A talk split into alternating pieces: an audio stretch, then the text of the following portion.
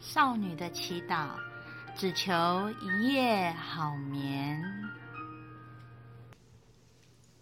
一夜好眠，健康延年。大家好，我是维他命尼，我是睡眠时钟亚伯特。呃，各位听众应该印象非常的深刻。呃，前阵子有一位我们屏东的听众，他有 call in 进来，问了他相关睡眠的问题。那这位屏东的 Rita 小姐呢，啊、也做了非常精准的呃这个检查啊，找、对我们这个在找我们的睡眠使用亚伯特医师来做这样的检查。那结果已经出来，我先 call out 给屏东的 Rita 小姐。瑞塔小姐你好，哎你好，哎您上次呃听了节目之后 call in 进来，那我们有很多人因为您的呃经验而受益良多。那听说您有到呃呃亚伯特医学博士这里来做一个检查是吗？是，下次经由亚伯特医师的解说之后，呃我想要再深入一点了解我自己睡眠的状况，还有。呃，整个身体的状况，所以呃，我特别跑了一趟台中，呃，请呃我们亚伯特医生帮我呃好好做安排一下呃整个的睡眠相关的检查项目。那后来我发现了几呃，就是除了睡眠品质的问题之外，好像呃我的整个的呃身体健康状况。不如我自己想象中的那么的健康，嗯、那所以呃有一些问题，我想要在今天再 call in 进来请教一下我们的亚伯特医生。OK，那我可以先请问一下 Rita 小姐，您到呃医院去做的检查是什么样的检查？您的可以帮我们简单的陈述一下吗？嗯，我做了呃心电图、心脏超音波。呃，还有抽血，还有睡眠检测，那呃，其中包含了呃，这个血液的部分啊，嗯，呃，可以超乎我自己的呃这个预料之外，居然我的这个胆固醇是非常超标的。哦，那我不知道这个是不是跟我的睡眠有关系，因为。呃，我做了睡眠检测之后，发现原来我其实是有中重度的呃呼吸中止症。那不知道这两者之间是不是有相关联？是呃睡眠不好影响我的这个胆固醇，还是这个有其他的原因呢？所以我想说，在扣印进来请教我们亚伯特医生，关于这两者之间是不是有相关联？那我要怎么样去改善比较好呢？好，那我们请问睡眠时钟亚伯特医学博士，请您啊、呃、来回答我们 Rita 小姐所提出来的疑问。好的瑞塔小姐，因为在门诊的时间当然毕竟是有限的哈，跟瑞塔小姐在门诊详细的问诊，以后外面的病人一直在看这个小姐进去怎么做了那么久。那外面的人一直在看，时间一分一秒过了，就过了十五分钟还没出来，大家就来敲门了。所以实际上在门诊时候没有办法很好详细的去说明。当然，整个瑞塔小姐看起来人是一个在，包括我们从身体质量指数来看，是一个正常的一个身体质量指数。我们台湾国民健康署说，身体质量指数是以我们的体重除以我们的身高以。公尺的平方，那十八点五到二十四算是正常的。当然，瑞塔小姐是在一个正常的一个体位里面。当然，从瑞塔小姐刚刚特别又提到了胆固醇，事实上确实是依他的年纪来讲，胆固醇是太高了一点。那胆固醇有达到快要达到三百了哈。那低密度胆固醇又达到快一百七，所以依他的年纪来讲。不应该有这么高的胆固醇。当然，瑞塔小姐她的会有所谓呼吸困难的情况出现，听到心脏又有一些所谓的疑似二尖瓣脱垂的的声音，所以我们当然要去确定它到底是属于一个二尖瓣脱垂，而属于 Type A A 型人格特质的焦虑型的。或者是一个自律神经失调型的，所以我们就安排了一个的详细的睡眠检查，因为他自述他的睡眠品质非常的不好。当然，从他到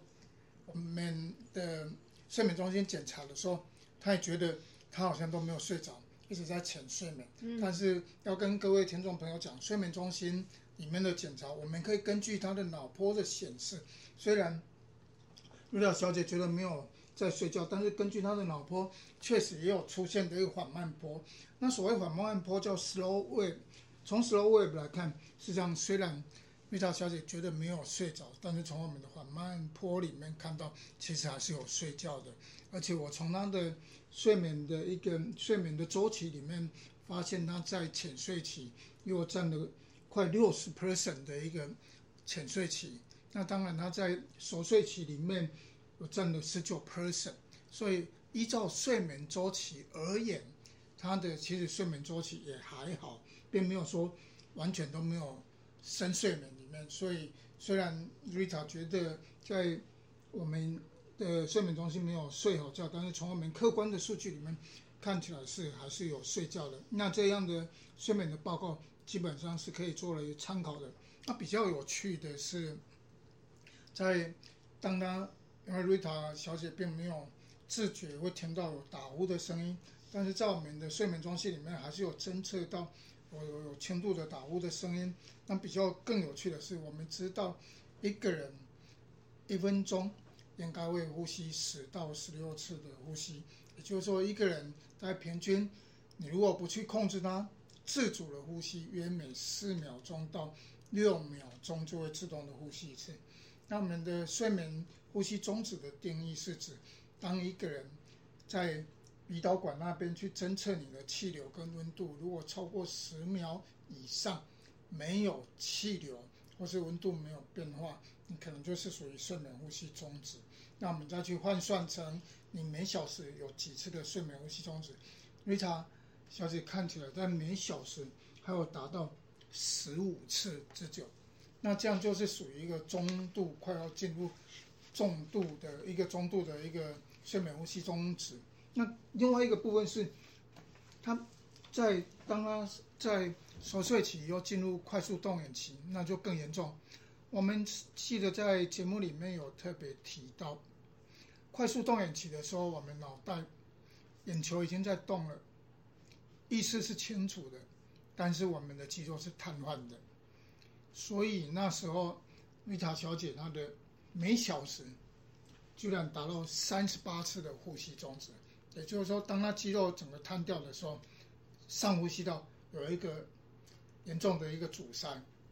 有一个严重的阻塞，也是因为这个样子，导致他的血氧浓度在夜间睡眠的时候有掉到了八十九 percent。我们在前几期里面有特别跟各位听众朋友们讲，我们正常人，各位白天你去监测自己的血氧浓度，至少都会有九十五 percent 以上。当我们血氧浓度慢慢的掉下来的时候，大概小于九十 percent 就很明确是一个缺氧的状况。瑞塔小姐，我们在整间白天的时候去侦测也达到九十八到九十九 percent，但是我们也让她测在诊间可以呼吸终止多久。那我记得瑞塔小姐好像大概二十秒而已，对，大概撑不到二十秒。那我们是模拟。各位很多在诊间的人，哎，你你等一下，你等着我先数学大会。啊，跟各位听众朋友讲，当你在睡觉的时候，不可能你讲我先数学大会，开开始不呼吸了哈。所以我们其实，在整间就是模拟你在睡觉的时候，你就平常的呼吸，然后我说停就停，然后去看看你可以撑多久。大部分的听众朋友们，不，大部分我的病人大概从二十秒到一分十秒钟。那这样的情况下，即使瑞塔小姐二十秒她都撑不住了，但是她血氧浓度也点也到有九十七、九十八，很多的朋友最多我看到就掉到九十。但是呢，这些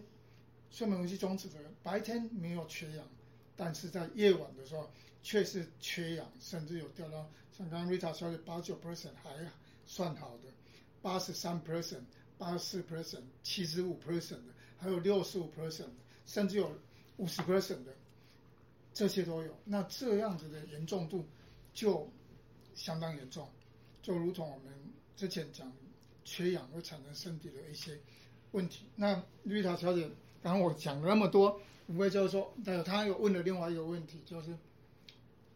高脂血症到底跟这些睡眠有没有关系？当然，我们也要请问一下瑞塔小姐，因为影响我们一个人的健康，就是说百分之五十五 percent 是跟生活习惯有关系。所以除了睡眠状态以外，当然要问他的饮食的状态。请问瑞塔小姐，她的饮食的部分有没有特别有喜欢哪些 喜欢吃的东西，或者是你的亲朋好友特别喜欢请你吃些什么东西？好，我很喜欢吃面包。嗯哼，淀粉类的。对对对，还有跟 cheese 相关的。cheese 相关是。还有卤味内脏类的。好的，内脏类的，这样你的朋友对你真的是很好，把台湾的小吃都很尽量的让人体验台湾的小吃。虽然绿塔本身就是在台湾里面，但是台湾的小吃它完全没有减少吃了哈。那就是说，我们影响一个人的健康，百分之五十五可能跟生活习惯，还有百分之十五跟遗传性的，就是说本身遗传的，还有百分之十当然是医疗机构必须要负起责任，还有百分之十。大概跟环境有关系，就是说，遇到小姐她周遭的朋友喜欢吃一些动物的内脏，哦，那包括吃了这些生活习惯，就睡眠的问题，所以确实饮食会引起到高脂血症。那也有部分可能跟家族史。想要问的是，您家里的人的胆固醇、血脂肪都有高吗？呃，胆固醇好像都偏高。OK，所以就是说，还有十 percent 是家族史的关系。如果说家族史确实也是有这样的一个因素，所以你大概有十 percent 是因为家族史，就是基因遗传的，还有五十 percent 遇到了好朋友，喜欢吃一些动物的内脏。另外一个生活习惯，还有再就是你们的睡眠的问题。所以根据我们的研究里面，我有六千多个。睡眠检查的一些资料，我跟瑞塔小姐能说明一下。当然，我们这六千三百多个呃睡眠的检查病人里面呢，大概我把它分成睡眠呼吸中止，如同您的这个状况，还有不是睡眠呼吸中止。我们发现有睡眠呼吸中止的人，他比没有睡眠呼吸中止的人有明显的高脂血症，也就是他的血脂肪确实是比较高，而且具有统计上的差异。当然。如果包括三高的人、糖尿病的人也容易有高脂血症，还有包括肥胖的人也会有高脂血症。那我们当把这些全部都校正进去的时候，也就是说控制他的体重、控制他的血糖、控制他的血压的时候，这些还有包括这些呼吸中止都丢进去的时候，发现睡眠呼吸中止还是它是一个独立的影响因子，它会引起高脂血症。所以。您的高脂血症，我这样听起来有三个原因：十 percent 因为基因遗传的，五十 percent 有遇到好朋友，再加上睡眠的品质，包括有睡眠呼吸中止。那我特别不只不是只有 Rita call in 进来说，我们在特别的去看他。通常在诊间的时候，还会特别看他在睡觉的，不是我们想要去窥视各位的一个睡姿，是我们。睡眠中心里面会有自动的去分析你的睡姿有多少 person 在睡眠中心的时候是仰躺的，有多少 person 是侧躺的，有多少 person 是俯睡的。那根据这些睡眠的姿势发现，瑞塔小姐在仰躺的时候，就像天使般的睡觉的时候，脸是朝上的时候，比较容易有所谓的缺氧的状态。另外一个部分是当。瑞塔小姐在一个快速动眼期，就是说刚刚有特别提到，肌肉已经整个瘫痪掉的时候，也比较容易有缺氧的状态。所以我们的建议，瑞塔小姐，第一个好朋友继续要这么好的朋友一定要继续的交，只不过是当吃完动物内脏的时候，记得要去运动，要记得去运动。第二个就是说睡眠的姿势可以试着来做一个改善，包括采用侧睡的。或者是用超人式的睡觉，超人式的睡觉就是俯睡。那今天我又遇到了一个病人，我说你可以试试看，他还是仰躺就会缺氧，说试着俯睡看看，他说不行啊，意思我一俯睡我的口水都流下来，那就要看看那俯睡如果是不方便的话，当然还有其他的，我包括了，我们还可以去测量。各位如果真的很明显的一个下巴内缩，还是可以把你下巴睡觉时候戴一个牙套，试着让它往前，那如果缺氧严重，我比如说像掉到八三 percent 的，还有它有很多地方阻塞，那会建议，事实上可能用一个把高速公公路打通，either，当然我们是内科系的，不太鼓励病人去开刀，可以试着带一个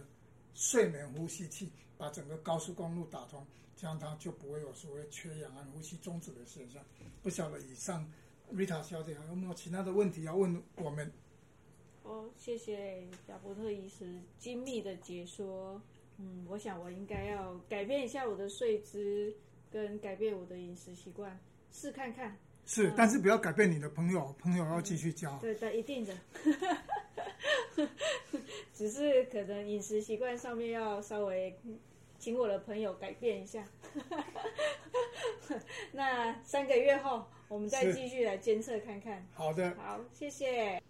听完了 Rita 小姐的案例分享啊，我们听众朋友千万不要以为 BMI 正常就没有三高哦。我们的夜间缺氧是会影响到我们的三高的，所以呢，即使是你身形正常，我们也要记得一定要找时间到医院去做睡眠检查，让我们做好预防医学啊，促进我们的身体健康。